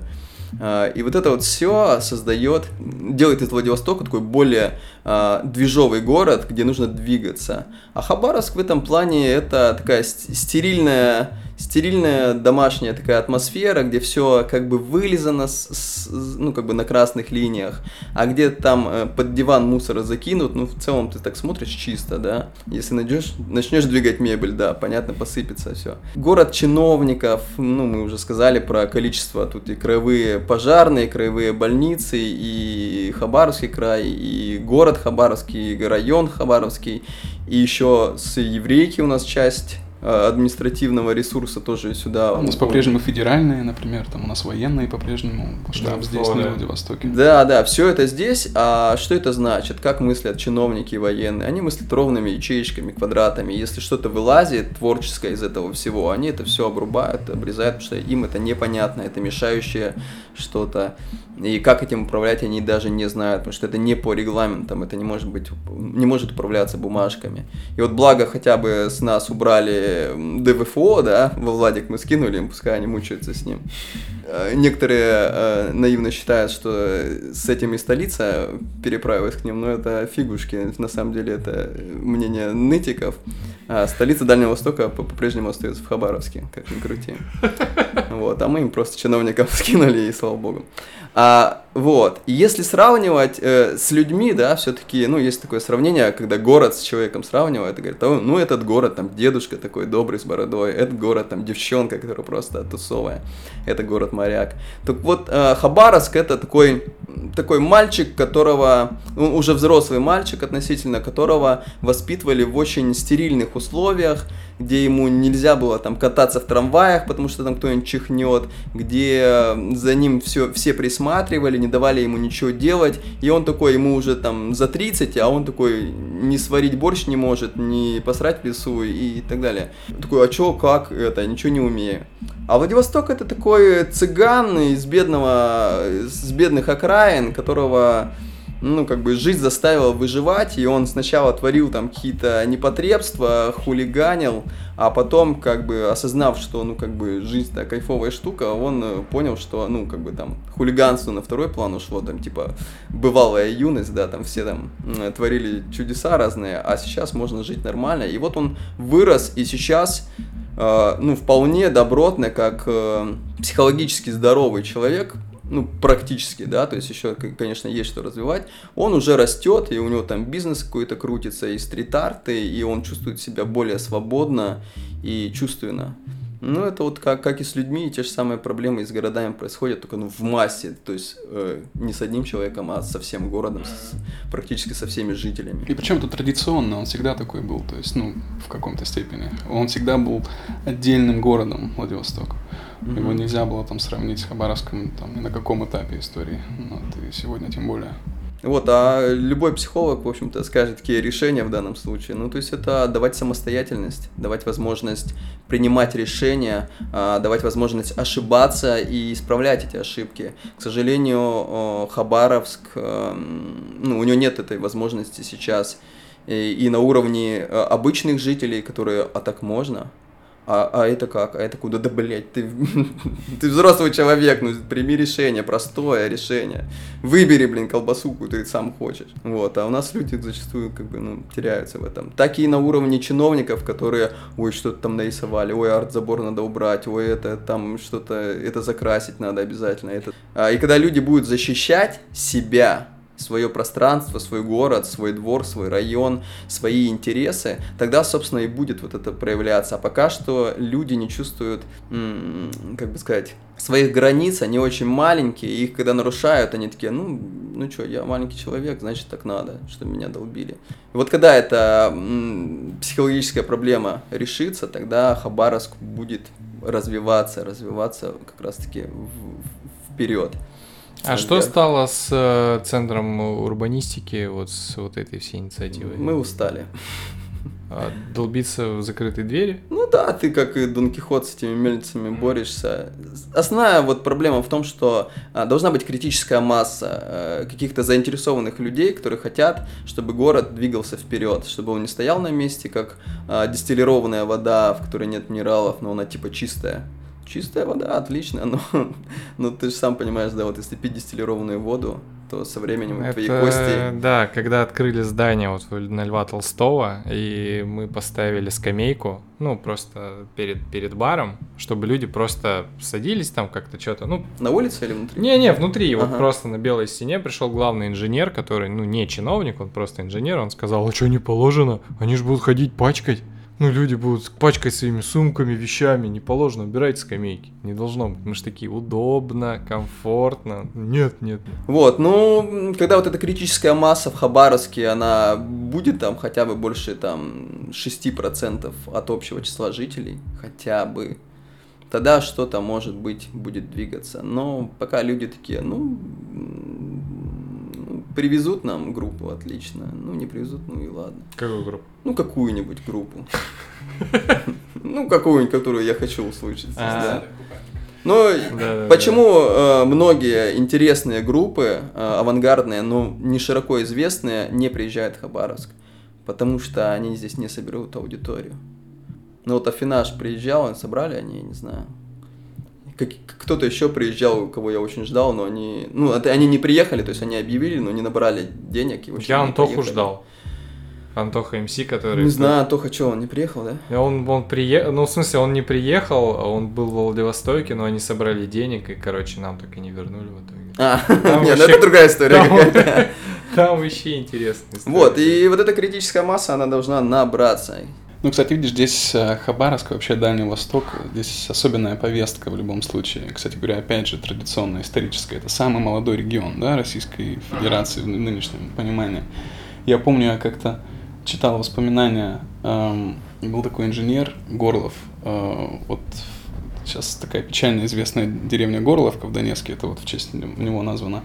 А он работал у нас здесь, на Дальнем Востоке, он был инженером-геологом, на Донбассе он там разрабатывал какие-то разрезы угольные, а здесь у нас он работал на строительстве той самой железной дороги. То есть каких-то там 100 лет назад, 120 лет назад. И в его воспоминаниях мне понравилось, там я точно цитату не помню, но что-то вроде «Э, «Рабочие в силу плохих условий быта и климата уезжают назад в Россию». То есть э, каких-то сто лет назад эта территория рассматривалась ну, такой колонией якобы, да, то есть железная дорога в этом смысле такой ментальный какой-то соединительный такой фрагмент, те, те самые а, Шампур такой. да, шампур, действительно, да, да. И то есть и для того, чтобы ментально как бы эту часть э, включить, вот это общее пространство, требовалось время. И мы, вот как молодой, вот, условно, регион, конечно, у нас здесь своя особенная повестка. Мы очень далеко. Кто его заселял, да? Люди, ну, представляешь, там... Авантюрист? Авантюристы, да, там, как, как-то можно было представить, там, там 100-200 лет назад, просто собраться, там, подпоясаться и уехать там на 7 тысяч километров. Причем ехать еще месяца три. Ну да, как в лучшем случае. В да. лучшем случае, Да, да. Побольше, наверное. Ну, Да, да, я же помню, вот у меня бабушка, она приехала, прабабушка, вернее, она приехала на Дальний Восток в 1938 году э, с Украины, когда было вот это хитогуровское движение, они приехали строить молодой Дальний Восток, форпост социализма в Азии, как тогда называлось. А она с небольшого такого городка э, на Украине, в Киевской области.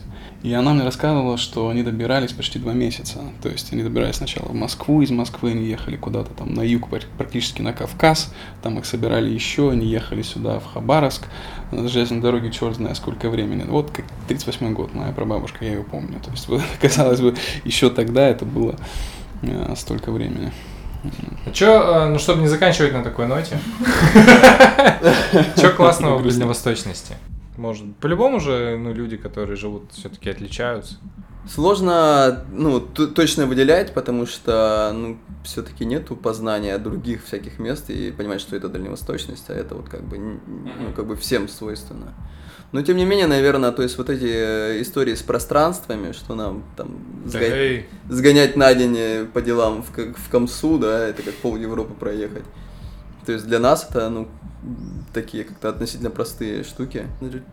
Вся эта история с гнусом, мне кажется, очень такая дальневосточная. Ну, про Хабаровск как минимум уж точно. Машка, комары, это прям ну, идентичность наша. азиатское влияние по-любому, как-то сказывается. Да, оно есть, но оно да, очень долго уничтожалось, поэтому э, Мне кажется, в меньшей лучше степени, потому, ну, оно, знаешь, может быть какими-то такими тоненькими ниточками, там, какое-нибудь восточное восприятие мира, там где-то п- А в просачивается. те же 90-е Выборгская легендарный рынок, на котором Ну Э, да, но это не- немного э, д- о другом, это какие-то такие товарные отношения, ну, твоя моя, Все твоя равно. а сисяй как-то вот такое все. Ну как бы есть, да. Ну в этом плане благо, конечно, больше э, про китайчина. То есть они там с хэй-хэ практически уже в один да, город на превратились. практически, да, да. А там сколько? Два километра? Там- Ну вот она А, Мур, да, да, да, да, через, через это. Да, А. там километр, наверное, буквально, там Ну видно да. уже, набережную видно. Около напротив. километра. Ну. И там у них даже э, свои какие-то по паспорту можно там без визы. А, да, да, да, да, да. Ну, то Я этот, про э, кирпичей слышал. Во Владике тоже с Китаем как-то потеснее, по-моему, немного, а у нас вот чуть-чуть вот это вот. О, сложный вопрос. Не, ну а, я согласен, вот это вот восприятие пространства, восприятие климата немножко иное, да, что там холодно для москвича, для меня не холодно, это тепло.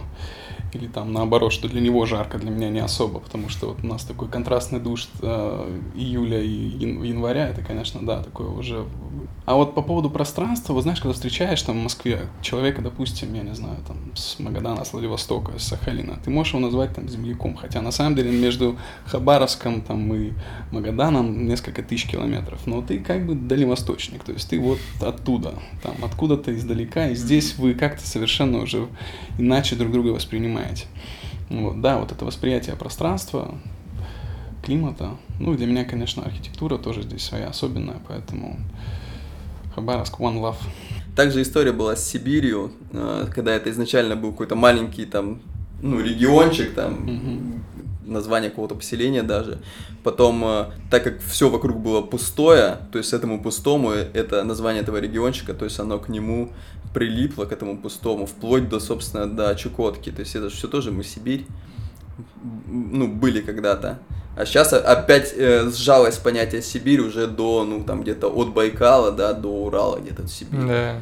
То есть она такое от маленького взорвалось в большое до, до Тихого океана и сжалась обратно вот туда чуть. Есть такой, э, Дальним Востоком. стали. Серфер американский Крис Бухарт, и, и он один из первых американцев, кто поехал на Камчатку серфить, и он потом издал какую-то книгу, там какие-то интервью э, говорил, и он людям объяснял, где Камчатка, он говорил, ну это посередине между э, Лос-Анджелесом и Сибирью.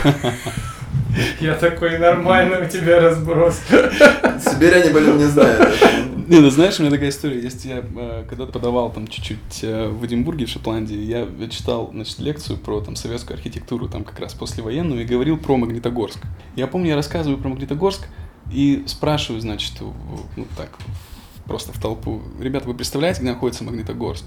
И кто-то мне там ответил, да, это там так далеко на восток, э, там от Москвы. Я говорю, так, давайте карту вам покажу. Значит, вот Москва, вот Магнитогорск, а вот отсюда приехал я.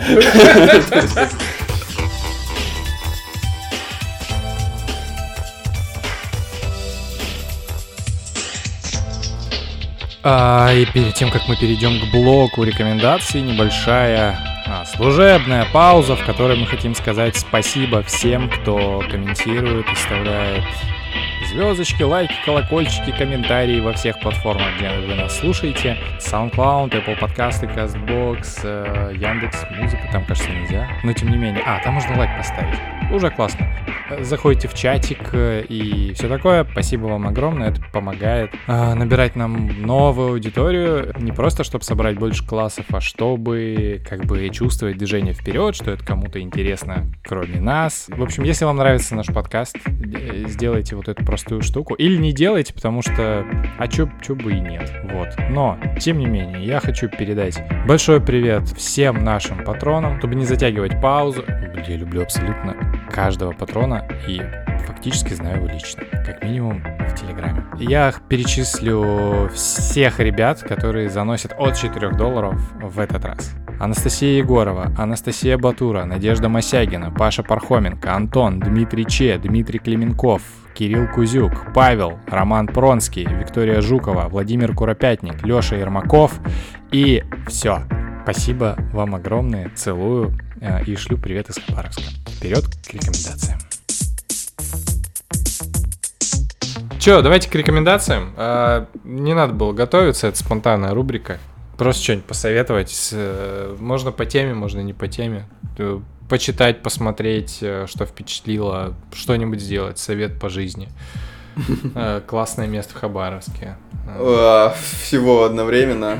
Ну, нет, нет, это что-нибудь, это что-нибудь. Ну, что могу посоветовать? Это, если хочешь познать э, хабаровские окрестности, это походы из турсекта «Ветер вольно».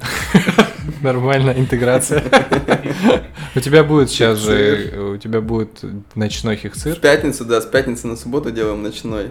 Что значит ночной? Ну, это значит, мы идем по темноте с 11 вечера, и ночью идем с фонарями, там вот в штольню залезем, по трубе там пойдем, в в- на скалу залезем.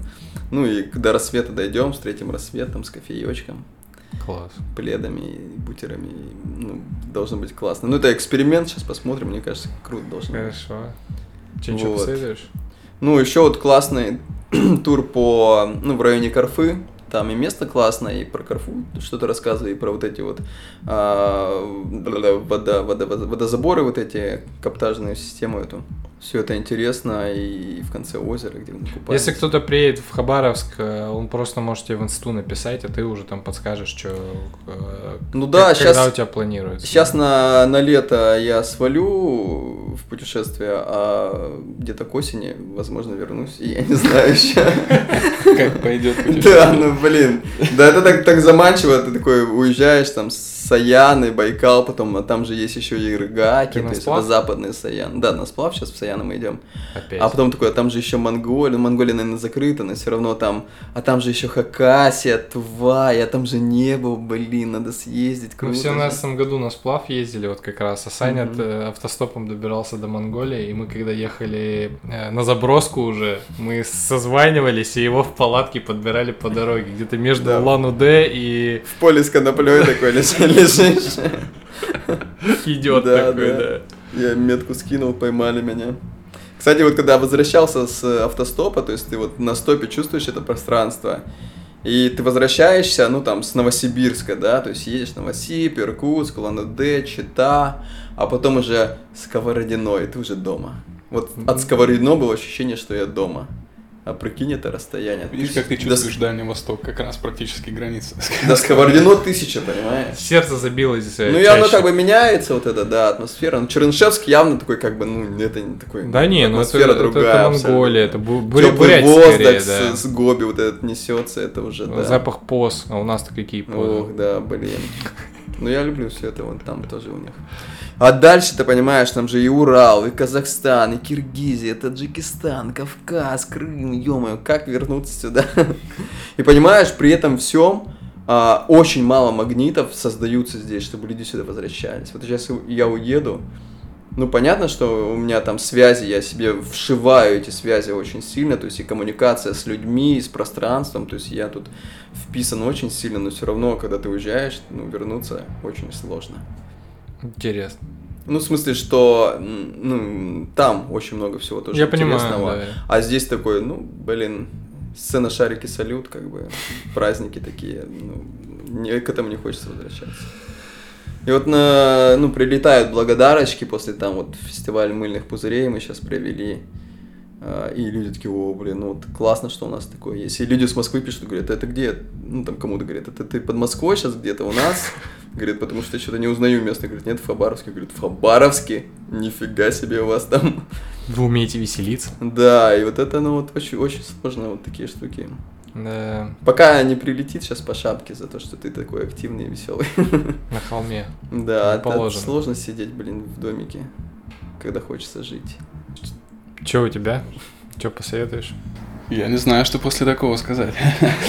А, Конечно, приезжать, путешествовать в Хабаровск на Дальний Восток, да и вообще не только Хабаровск, а Дальний Восток, иногда просто ходить по улицам своего родного города, иногда смотря вверх и вниз и узнавая новое. Ну, вот. ну и, конечно, я такой книжный червь, конечно, скажу, что нужно обязательно что-нибудь почитать и про Хабаровск. Что-то вроде, там, я не знаю, Задорнова, Амур-батюшка или там Нагишкина, Созвездие Стрельца или, или какие-нибудь книжки про архитектуру. Про архитектуру. Надеюсь, а, в ск- в скором времени мою. А что, пока нет твоей, что сейчас хорошего есть про архитектуру? Ну, у нас есть замечательный специалист в области истории архитектуры Хабаровска Николай Петрович Крадин, доктор архитектуры. Он преподает в нашем Тихоокеанском государственном университете. Написано огромное количество книг им архитектура и архитекторы Хабаровска, Зодчий Хабаровска и так далее, так далее. Старый Хабаровск, замечательная книжка. Но вот э, Николай Петрович, он в основном интересуется архитектурой дореволюционной, он большой специалист в этом. Ну Вот, там тоже много интересного. Э, По литературе, да, добавлю, как я уже сказал ранее, Байрам и Вальдемар. Это про, скажем так, низовую культуру, поэзия из бутылки, что-то вот такое. Очень прикольные ребята про ощущения 80-х и 90-х. По истории это Вежновец Алексей, по-моему, а, Чернявский Александр, а, много статей в ТОЗе, Словесница искусств, там очень много интересных статей по истории Хабаровска и региона. Р- п- п- п- Ну, мой блог фотоколбин, конечно же. Хорошо. хорошо, Да. А, по, по музыке, я вот, э, когда был в Красноярске, говорю, посоветуйте какие-нибудь группы местные. А это миллионник на секунду. Они такие, ну ты че у нас местного, блин, да что-то не знаю. Мне никто ничего не посоветовал. Я гуглил, причем не нашел ни одной красноярской группы. Мне ну просто интересно, когда я приезжаю в город, я хочу услышать, что есть местное. Ну, и А у собираю. нас же был сайт вот этот вот... э, Культурный. Д- DV Music, да. DV Music, да. Ну слушай, он причем был довольно, он по всей России, он ДВ Музик, но по всей России А. он на самом деле был. Ну там по регионам как-то можно было делять, но сейчас, по-моему, Саныч его вел, но он, по-моему, загнулся. Не знаю, кстати, надо, интересно, надо покопаться. Так вот, э, по Хабаровским, ну как бы из тех, кто прям на слуху, это Апрель, конечно, ребята молодцы, они, ну как бы в Хабаровске, но стреляют как-то на, на всю Россию. А, ребята Старкиллеры, ну, мне, конечно, больше нравится их состояние фэк-н-ролл, когда они были. Сейчас они как-то такие стали. Вот такие. А есть же группа Трития. А, Трития, ну вот мне в них тоже не хватает индивидуальности. Они очень качественные ребята, они молодцы, конечно, но вот индивидуальности какой-то, ну, хотелось бы вот. Антон в Беляев. быть. Беляев молодец, крутой, но это уже, уже Москва скорее. Ну да, ну, Да. тут не, ну это то- молодец, конечно, если. Беляев в Хабаровске бы так отжигал, это было бы Так он отжигал. Ну, в свое время, да. да не, молодец. хорошо. конечно, это... Саша Янчук, как у него это? Рапитапи я их называю. Рептейп, в общем, группа. Ну, их вживую очень классно слушать. Они прям ритмичные, то есть... То есть такие эти рит- ритм штуки. Они э, издаются на кассетах, мне это очень нравится. Причем кассеты бывают, ну, там, с обложками, понятно, этими всякими разворотами внутренними, как раз вот эта атмосфера э, из детства, когда ты там какой-нибудь э, альбом коммунизма разворачивал, там такие длинные-длинные развороты с фотографиями и росписями и текстами песен еще. И плюс у них еще такие че- чехольчики там из мешковины, ну то есть это очень так э, Прикольно. лампово, тепло и прикольненько. Ладно, я сейчас тогда посоветую тоже. У нас есть эпизод с Сережей парки, скверы и аллеи. Мгм. Потому что, ну, он тоже хабаровский, ну, то, он тоже с Арсеньева. э, Они вместе со Ждановым играли, вот. Ну, Мгм, да-да-да. дам ссылку, короче, там был тоже разговор такой про то, как они бухали в основном. Ну и ладно, я тогда тоже свою рекомендацию. У меня есть рубрика «Пивко». И раз э, сегодня про Хабаровск, то, конечно, надо посоветовать э, пивоварню Хопс Брю. Э, знаковая пивоварня Хабаровская, крафтовая, которые варят прям реально очень классное пиво, которое... Ой, ну не уступает, вообще не уступает ни, никому. вообще. Мне очень приятно, что ну вот э, для Хопс Брю э, варит кореш мой Саня Скиф. Вот. А Говорят, что он не любит прозвище Скиф. Почему? Кто-то мне говорил, только Скифом его не называй. Да, не, ну это... Я не знаю, первый раз это слышу, вс- всегда как Ну, бы может, нормально. пошутили. Окей, я, я спрошу у него. Вот, классный чувак. э, И просто я помню вот эти начинания, когда он дома в кастрюлях варил, угощал нас своим первым пивом. И это, конечно, очень круто. А сейчас ты заходишь в бары и покупаешь его пиво. Там циник какой-нибудь, мохнат. Вот Монах. вот. Мохнат, мохнат. Конечно, стоит, стоит сказать про... А, а как он? Амур пиво? То еще Амур пиво. То еще Амур пиво, да.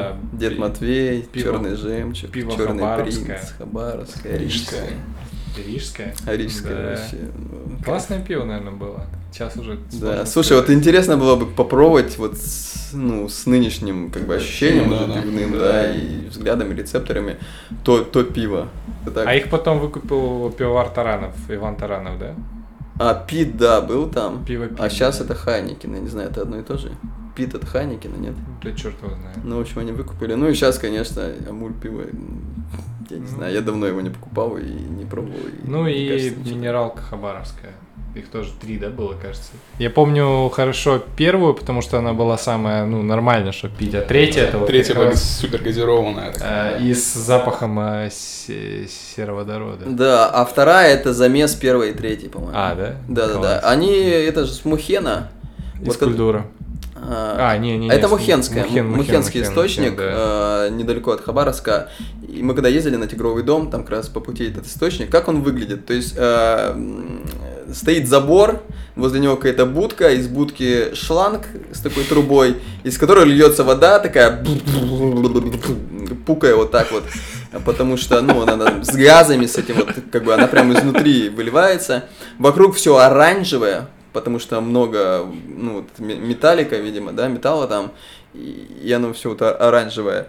И вот ты просто подходишь и набираешь из нее воду. И воняет сероводородом, конечно же, это все. И ты вот подъезжаешь и набираешь там сколько хочешь воды, ты вообще хоть бадью там. И чуть дальше, метров 100-200, вторая, вторая такая же штука, вот там, оттуда идет вот с привкусом соды уже. А, Третья. Вот. И вот так это выглядит. Я не знаю, это было несколько лет назад, вот мне кажется, сейчас это так же выглядит.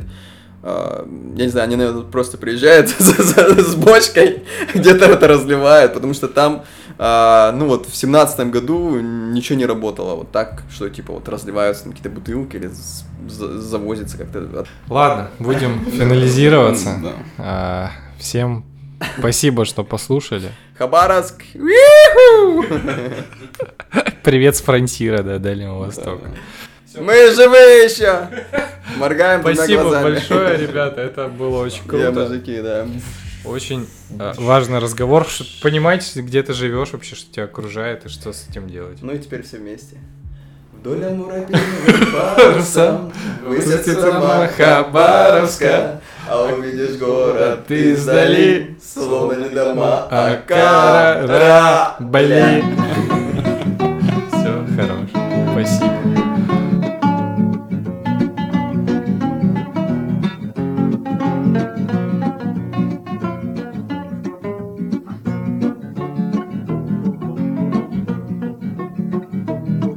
Где шумит седой волной Амурика.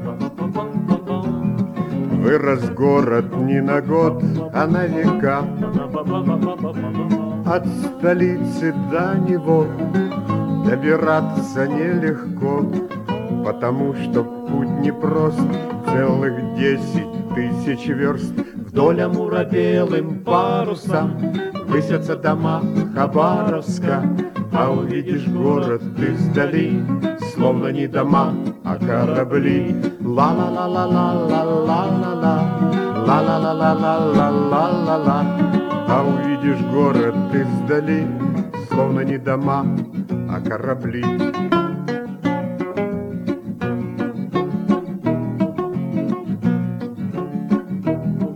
Ветер сторожем по улицам пройдет, Сразу город, как на праздник, приберет.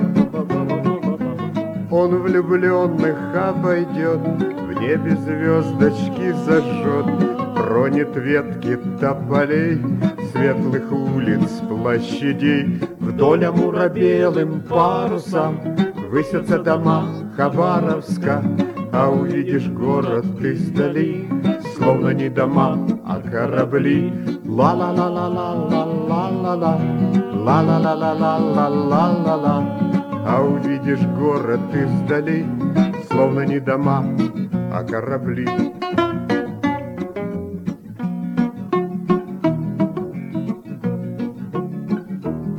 К нам рассвет приходит радостью дыша. Город светится улыбкой малыша. Улетает птицей тьма, Бьется солнышко дома. Город, вот тебе цветы, Все улыбки и мечты.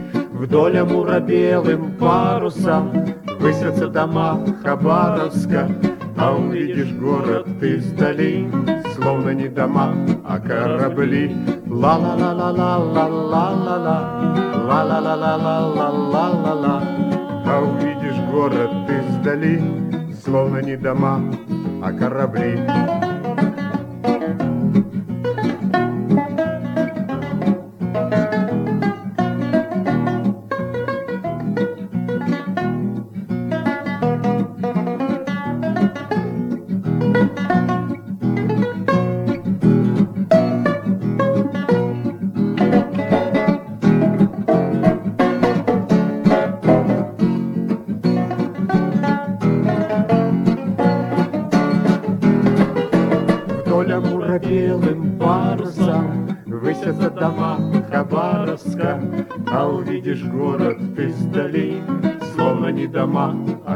корабли. Ла-ла-ла-ла-ла-ла-ла-ла, ла-ла-ла-ла-ла-ла-ла-ла. А увидишь город ты вдали, словно не дома, а корабли.